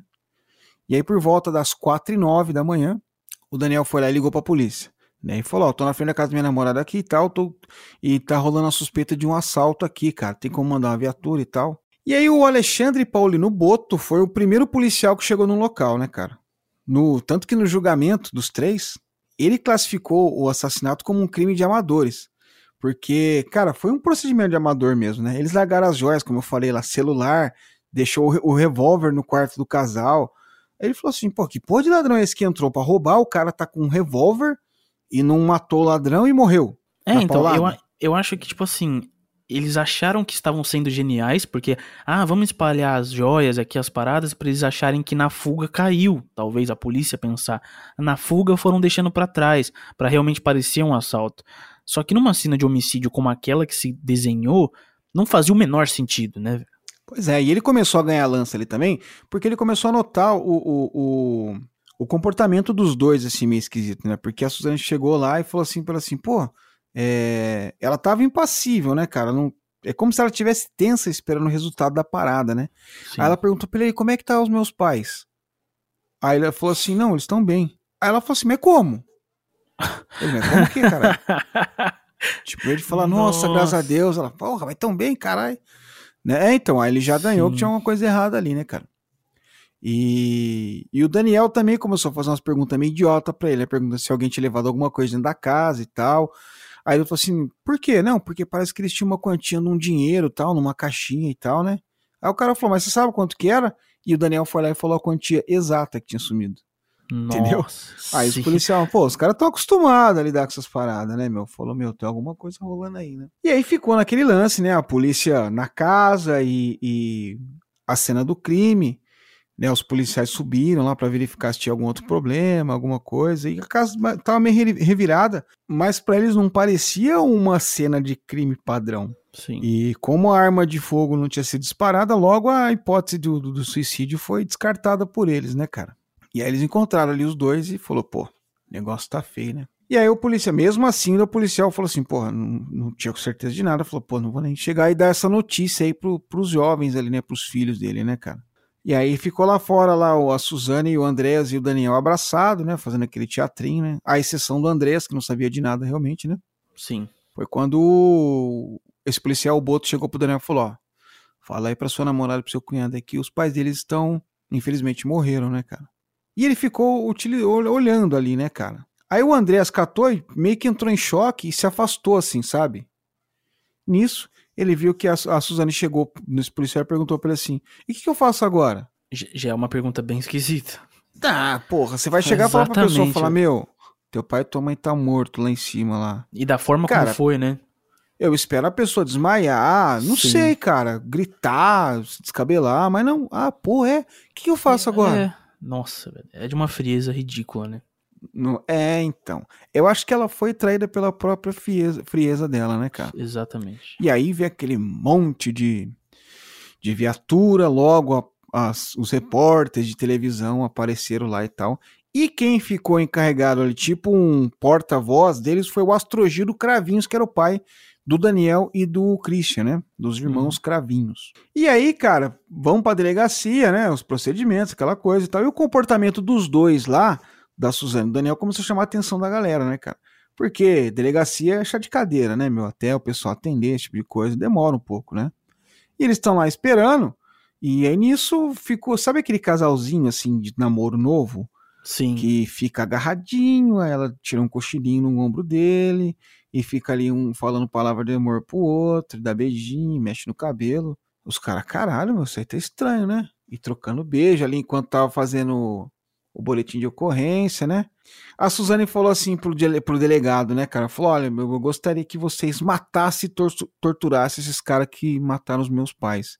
E olhou pro Daniel e sorriu. Tipo com uma espécie de deboche, tá Sim, ligado? como se tudo fosse uma grande piada, né, velho, entre os dois, interna. Exatamente. E aí, desde o começo, os investigadores já começaram a olhar essa hipótese de latrocínio como uh, com muita desconfiança, né? Tipo, porra, será, né, cara? Porque teve muito elemento ali na, na, na cena do crime que chamou a atenção, né, cara?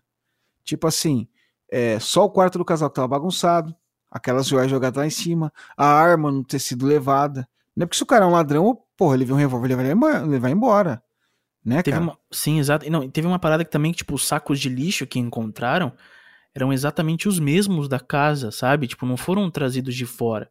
Então, passa-se a ideia de que o, o assaltante ali, entre aspas, conhecia a residência e onde a família guardava os sacos de lixo, sabe?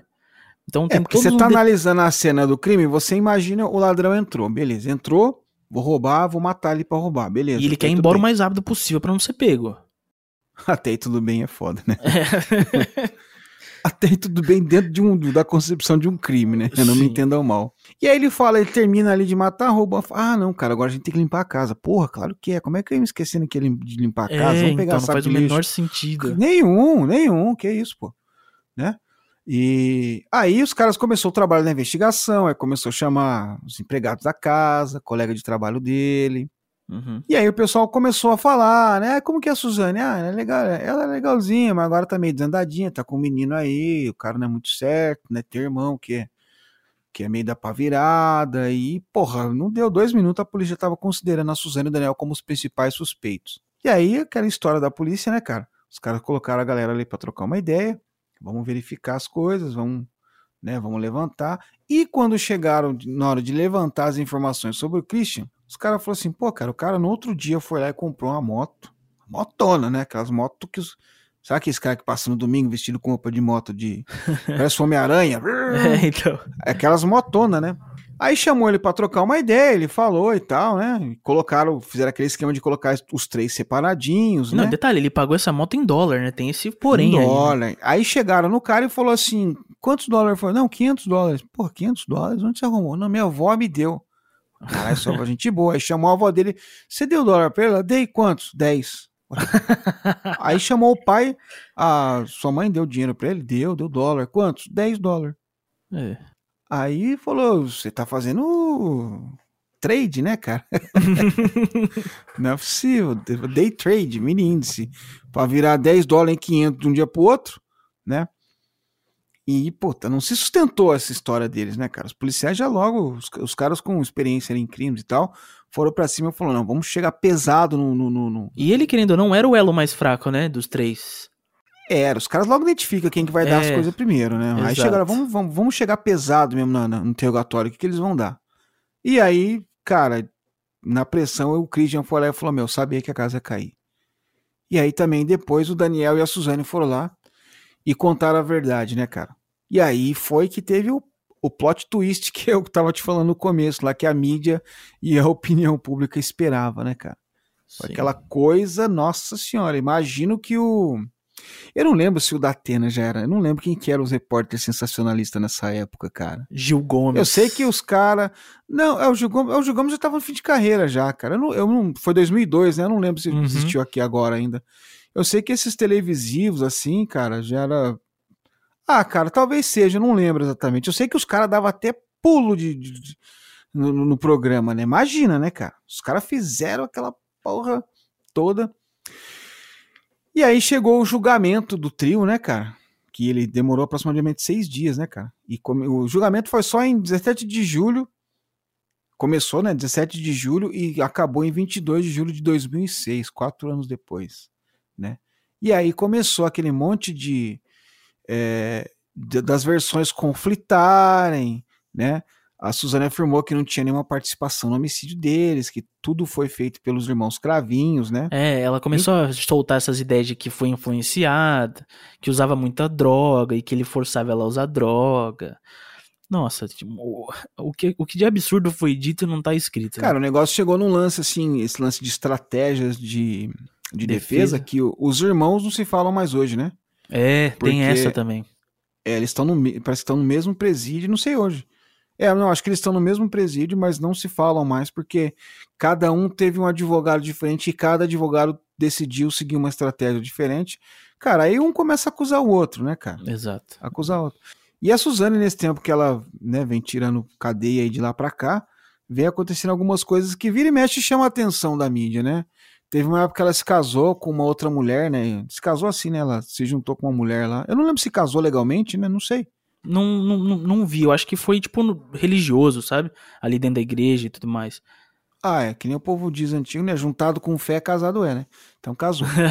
e... Mas acho que ela não tá mais, né? Parece que ela tá namorando com um homem agora, coisa assim, né? Eu não tenho É, acompanhado então. muito a história Cara, dela, não. Mas a coisa que eu acompanho, que eu achei mais bizarra de todo o universo, de verdade mesmo, cara. Eu acho que de todos os, os, os 40, acho que esse é o episódio número 48. De todos os 48 episódios que nós já fizemos do Serial Cast, a parada mais bizarra que eu vou falar é essa agora Uhum.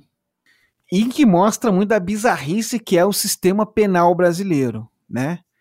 É, Eu já acho uma puta bizarrice esse lance dos caras sair da cadeia, negócio de saidinha, né? Eu penso, eu penso assim, né? Minha concepção. Aham. Não é aquela coisa assim radical e tal. Mas eu penso assim, pô, o cara foi preso, tem que ficar preso. Ah, não, mas Sim. ele tá preso, mas ele pode sair no Natal, pode sair no no Dia das Mães. Beleza, né, cara? Tá bom, essa é a lei, tudo bem, vamos cumprir a lei.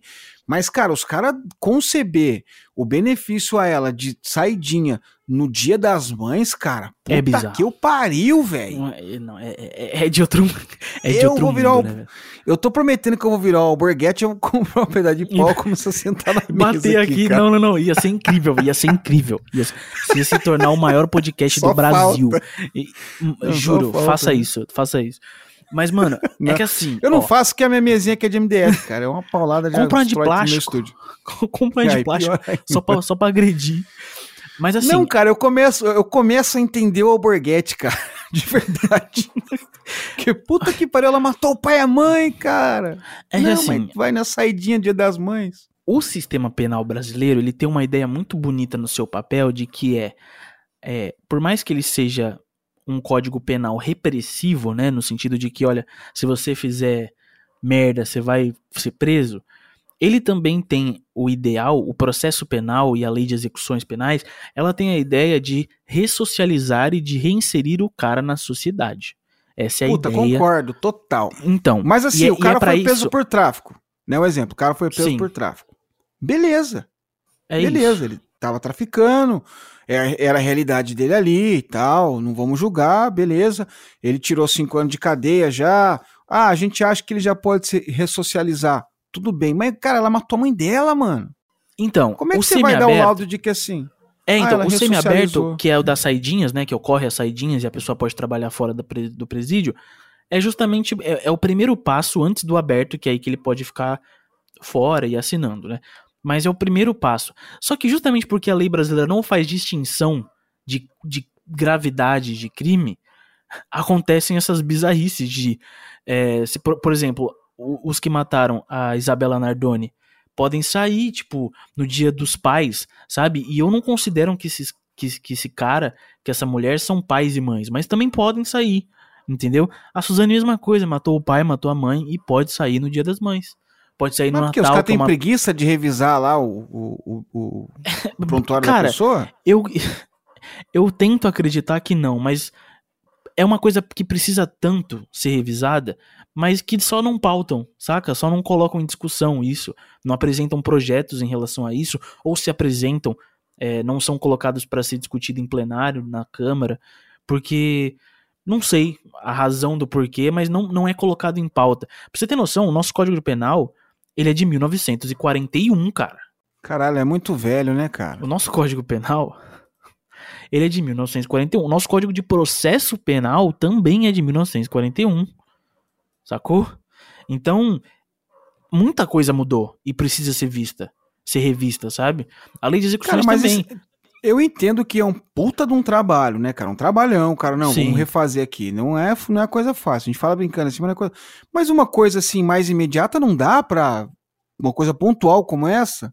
Dá. Ah, vamos fazer o seguinte: quem matou o pai e a mãe não sai no dia das mães. Eu acho que é o mais óbvio do mundo isso. É, né, uma, cara? é que assim, nem sempre o que tá na lei é justo, né? Ah, pode parecer que não, mas nem sempre. Ou melhor, pode parecer que é sempre justo, mas nem, nem toda ação jurídica é justa. E essa é uma delas, cara. É para mim é bizarro ela ter esse direito. Porque com quem ela vai comemorar?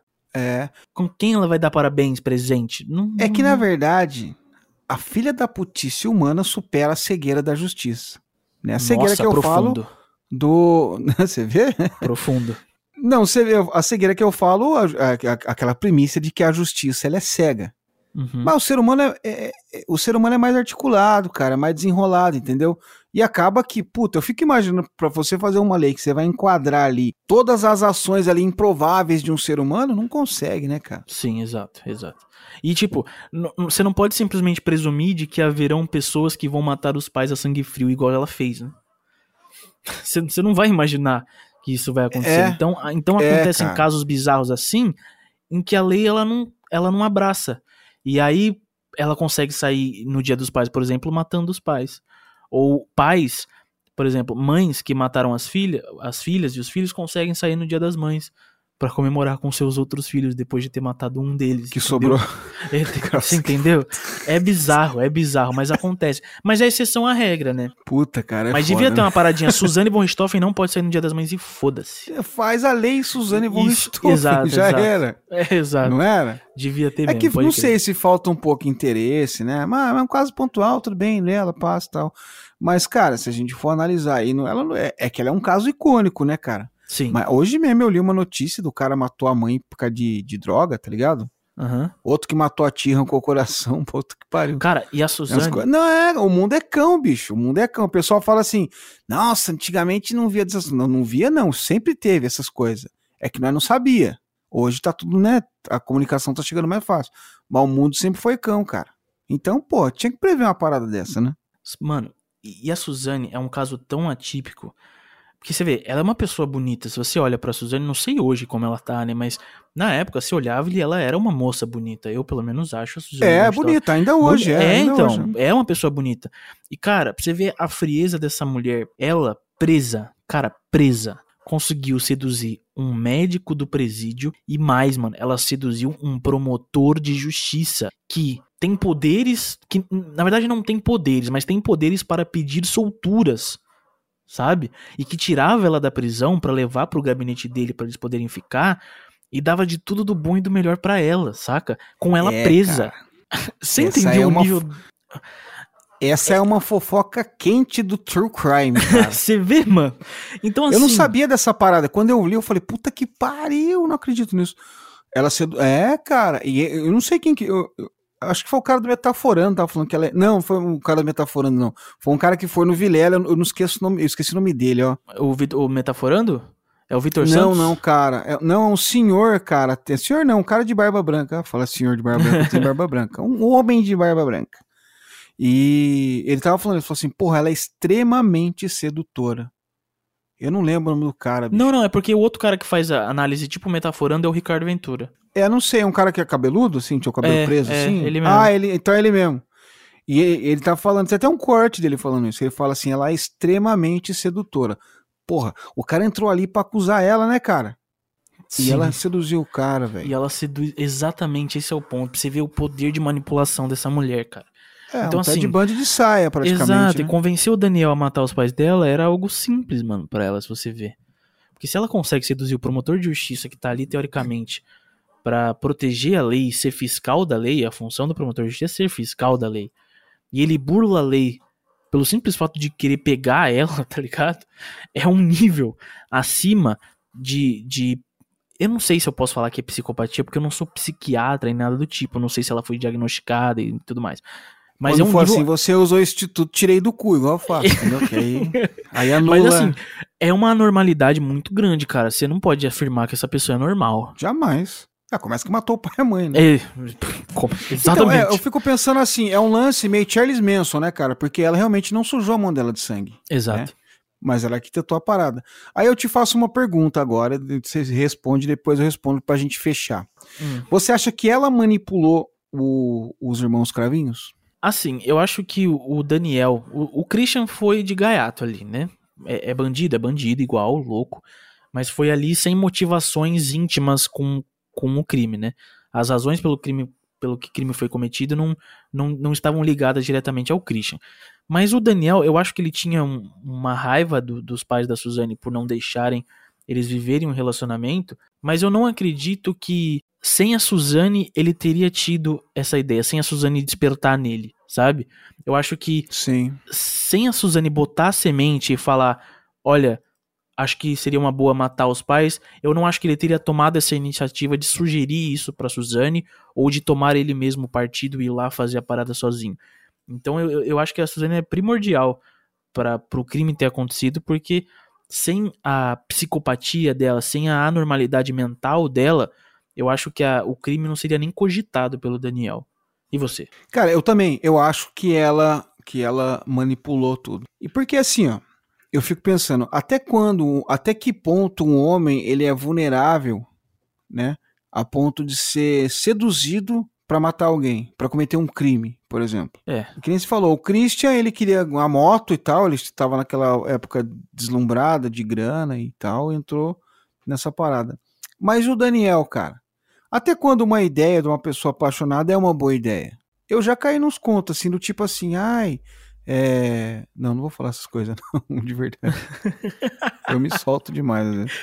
Ah, fala, velho, vai que. Não, todo mundo cai naquele conto da namorada, né? Quando tá apaixonado, né? Ah, sim, de que ela é a melhor Cara, pessoa do universo, é, que vai não, casar é. e viver. Você morreria Sim. por mim? Porra, morreria. pra Agora. é, Aí na hora que encostasse o cano na sua cara, mentira, não. Exato. Não, sabe, não, assim, eu tô brincando aqui, mas, mas rola aquela parada, assim, no tipo. O pô, cara fica cego, né, querendo ou não. A paixão ca- é, causa isso, Cara, né? chegar e falar assim, porra, vamos matar meus pais? Sim. Cara, eu fico imaginando, cara, Qual que foi o feitiço que ela jogou, velho, pro cara cair dessa? É, Como é que você recebe? eu falo... Imagina a sua esposa, é só você se colocar no lugar. Eu não imagino minha namorada chegando em mim e falando assim: vamos matar minha mãe e meu pai, por mais cruel que eles sejam. Sabe? É, a primeira coisa já que eu faria era pensaria. fugir. Mas, ou Lógico. chamar a polícia, sei lá. Mas, cara, imagina o, o- como ele recebeu essa sugestão e o quão enfeitiçado ele tava pra conseguir aceitar isso. É. E aí, cara, eu acho que às vezes a, a gente até um, subjuga um pouco a Suzane, cara. Eu acho que ela é muito pior até do que, do que parece. Eu, honestamente, não acredito que ela um dia esteja. Não tenho nenhuma habilitação pra falar disso, né? Uhum. Mas eu, particularmente, não acredito que ela esteja apta pra voltar a conviver em sociedade, cara. É, tem caras que não, que não, que não conseguiriam. Que, por exemplo, o maníaco do parque. Esse cara não pode voltar, sabe? E tá pra voltar, acho que é Não. 2028. 2028, se ele não morrer até lá. Então, Então, mas os caras dão um jeito, os caras dão um entendeu? jeito de esses não esses caras, porque nem o Pedrinho Matador, você só pode ficar 30 anos preso em regime fechado. Seguraram um Então, cara mas 40 existe uma diferença. Existe Porque- uma diferença enorme do Pedrinho Matador pra eles, na minha opinião. Ah, é, porque ele tinha a parada de ser Essa- justiceiro, né? É, então. Sabe, as motivações são diferentes. Mas você vê, ele era extremamente cruel com as vítimas dele, com, tipo, com suas motivações sendo justificáveis ou não, ele era, sabe? E a galera ficava com tanto medo dele que seguraram ele por mais de 30 anos, mesmo não podendo. É. Então, a- eu acho que, a, que o caso da Suzane é algo assim. Porque não se vê recuperação nela. Você vê que todas as emoções que ela passa de maneira pública, de alguma forma, soam manipuladas, sabe? Soam propositais pra atingir algum objetivo interno dela, saca? Você vê, ela, ela seduziu o médico, o promotor, e aí ela foi dar aquela entrevista no Gugu, toda emocionada. Você chegou a ver isso aí? Vi, cara. Porra, Então. é, é, então. Ela tem uma, uma necessidade de mostrar pros outros que tá arrependida a todo Sim. momento e tal, né? Então, o, o que eu penso é o seguinte, ó, por exemplo, é- essa relação do caso Pedrinho Matador e, e dela. O Pedrinho Matador é uma coisa assim mais assassino mesmo. Sim. né? Tipo, ah, pisou no meu pé, eu vou lá e mato. Um exemplo, né? Não que aconteceu isso, não sei. Mas. E já o, o dela não, assim. Então eu fico me pensando uma coisa do tipo assim: até quando o serial killer sabe que vai dar merda de novo? Porque eu acho que, como o cara não tem empatia, ele não tem ali a chavinha da empatia ligada na cabeça dele, Uhum, pode acontecer dele não ter da consequência também. exato. Porra, que nem o caso do Ted Bundy. Ele foi preso e ele escapou da cadeia. E nesse inteirinho que ele escapou, ele, ele estuprou mais duas mulheres, ou três, se não me engano. Tipo, ele sabe, já deu merda, eu tava preso, mas foda-se, vou fazer. Aí eu fico imaginando isso. O cara era tão bom que você olhava pra ele e você não acreditava que aquele cara era um maníaco. Nossa, ele era um artista de cinema, assim, que Então, você vê- entrevista. A Né? Suzane tenta ser igual. É, então, eu fico imaginando assim, até quando ela se arrepende ou até quando ela sabe que vai dar merda de novo, né, cara? É, é um caso complicadíssimo, né? Complicadíssimo.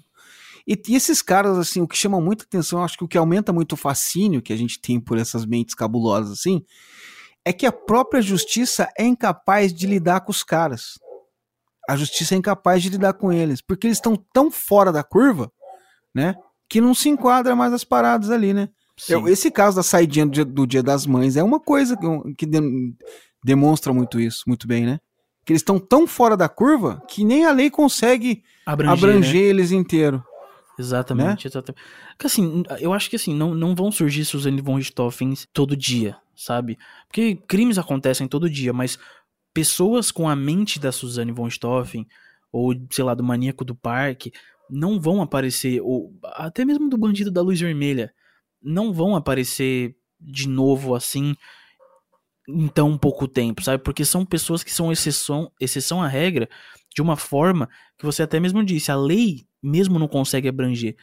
E é di- difícil entender o que se passa na cabeça dessa pessoa. Acho que, a gente, na verdade, a gente nunca vai conseguir, né? Ah, não, ainda estamos muito longe disso, né? A mente Sim. humana é muito complexa, né, cara? Exato. A gente não consegue lidar com o semelhante aqui dentro de casa. Às vezes você se sur- sur- surpreende com as pessoas, né? Às vezes a pessoa toma uma, uma atitude e você fala, caralho, não esperava e tal, né? A mente Exato. do ser humano é muito complexa, né, velho? A gente tem que evoluir muito, né, pra chegar na cabeça desses malucos. Mas enfim, esse foi a história da Susana von Richthofen, né? E o crime com os irmãos Cravinhos, né? Tá meio no hype aí um pouco, quer dizer, já deu uma esfriada, né? Porque teve o, o- o filme que saiu, né? Da, Já saiu? da Lana Casoy.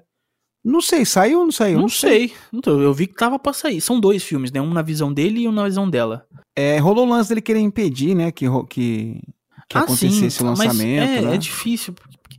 Assim, eles não vão receber nenhum centavo por isso. É, a história é meio que pública, então tá de boa. Tá de boa. Não vai É, tá com- não é uma coisa biográfica, eu acho, né? No caso, é uma Exato, história exato. do qual estavam inseridos ali, né? Exato, exato. Eu não sei se lanç- lançou, não. Eu vi que deu um puta hype, assim, o pessoal falou pra caramba. Porque foi até a menina que tava no Big Brother, né? Que... Isso, isso logo que ela saiu, a galera começou a falar muito, né? Mas eu não sei se Eu não saiu. sei se terminou a gravação e tal. É que eu não acompanho o Big Brother, então eu não sei quem que é a moça, mas é, eu vi que estavam falando bastante disso, né? E aí, aí, então, aí vai pegar esse hype de novo aí, né, cara? E você sabe que é uma coisa estranha? Que eu tava pensando, eu falei assim, pô, o caso da Suzana é um pouco clichê, né, e tal. Mas é que nem você falou agora pra mim assim, pô, como é que foi? Eu falei, caralho, mano, você tá quantos anos? 20? 3. 23. Putz, você tem 23 anos e, e o caso pra você não é tão presente quanto é pra mim, que, que já entendia das coisas nessa época, né? Apesar de ter só 3 anos na época. Mas. Pensou? É. É, né, cara? Então, assim, legal. Mas, mas foi legal falar desse assunto, pô. E sua participação aqui foi uma maravilha. Obrigado de verdade, Brunão. Que isso, Espero eu que você volte sempre convite. aqui. Ué, só né? chamar que a gente vem, mano. Opa, demorou. Semana que vem já, então. Então vamos, então vamos. Legal, Bruno. Show de bola. Chama eu lá no Em Caso também, eu vou participar lá um dia. Lá, Mano, você vai. Eu já te falei que isso vai rolar, não falei? Vai Vamos. rolar. Explica pra, explica pra galera que ainda não conhece o Em Caso, né? Que eu acho muito difícil, mas vai que tem alguém que não conhece, né? Não, tem muita gente que não conhece, certamente. É, é que assim, por que, que você ainda não foi e eu tô vindo primeiro? Porque eu penso em caso sempre uma temporada antes. Então, se a- a- o ouvinte tá ouvindo uma temporada, eu já tô produzindo a próxima. Entendeu? Então, por exemplo, quando a próxima entrar no ar, eu já vou te chamar. Porque eu já tô pensando na seguinte. Entendeu? Porque eu já tinha planejado essa temporada que vai ao ar daqui a pouco, lá quando a quarta estreou. Sacou? Pode crer. Você se então adianta, eu não tinha né? conversado. Sim, então eu não tinha conversado com você ainda. Então quando eu a ser próxima estre- organizadinho, assim, cara. Cara, mas é difícil, é difícil. É, Você tem que ser disciplinado. Mas enfim, o em Eu- caso, então ele fodeu. é fo... O em caso, ele é ele tá destinado a contar a história de crimes também, assim como o Serialcast, mas a ideia do em caso é passar uma visão de dentro da cena do crime. Então, É, se eu... você faz uns casos foda, né, cara? Você fez do Bruno, né? Da... Sim, sim. É, da eu pego os casos que mais chocaram. Eu vou É. tentando pegar os casos que mais chocaram. Então, por exemplo, no caso do Bruno, já que ele citou, eu vou, eu, eu consegui, consegui não, né? Tipo, por meio das pesquisas, eu fiz toda a parte do Bruno, desde quando ele nasceu até ele virar goleiro do Flamengo. Aí eu peguei a parte da Elisa e olhando através dos olhos da Elisa, fiz a parte dela até ela se encontrar com o Bruno na festa. E dali em diante levei os dois, contando sempre a- através dos olhos de cada um, sobre o sentimento que cada um tá sentindo e naquele momento específico da, da história. E como que eu consigo isso? Estimando através das notícias, dos depoimentos familiares.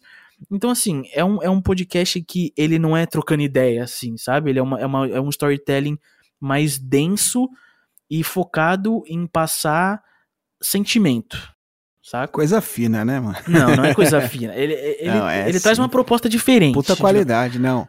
É uma puta qualidade. Então você ouvinte aí que não conhece em caso, corre lá que com certeza você vai curtir, porque bem casos complexos, muito bem contados, é um puta trabalho gigante o seu, cara, de verdade mesmo. Não tô, não tô enchendo, é, rasgando cedo aqui não, tô falando a verdade, é um puta trabalho grande. E pra galera te encontrar, como é que faz, Brunão? Cara, é só ir no Instagram no arroba in.caso, in.casu, porque tem gente... Cara, uma coisa que eu vejo que as pessoas têm dificuldade, ninguém acerta o nome do meu podcast.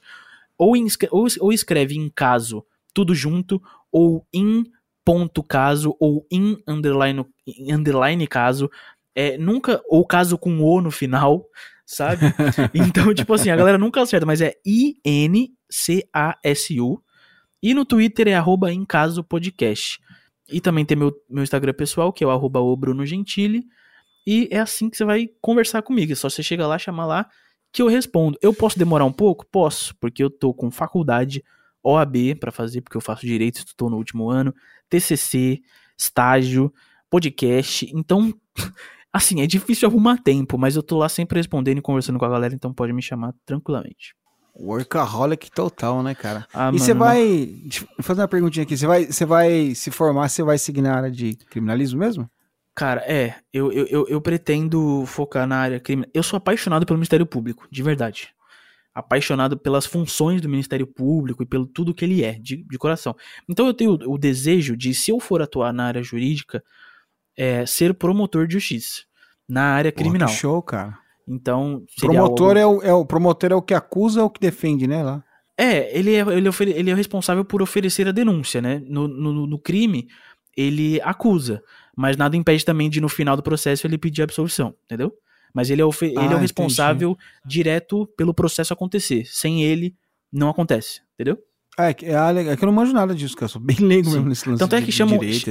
Colocam o Ministério Público de- como responsável pela ação penal.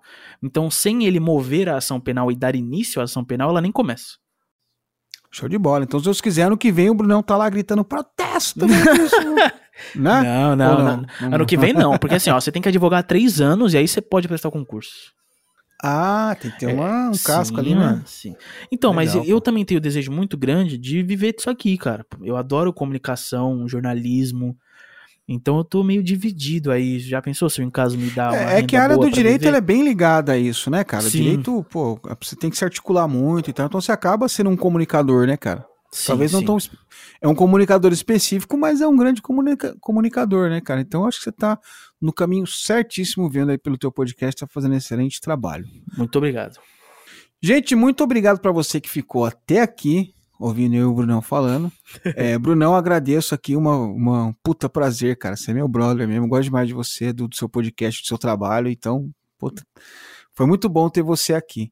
E um beijo muito carinhoso, fique com Deus. Até o próximo episódio de Serialcast. Tchau, Serial Boys e Serial Girls. Apareçam em caso, virem detetives também. Ó. Valeu, gente.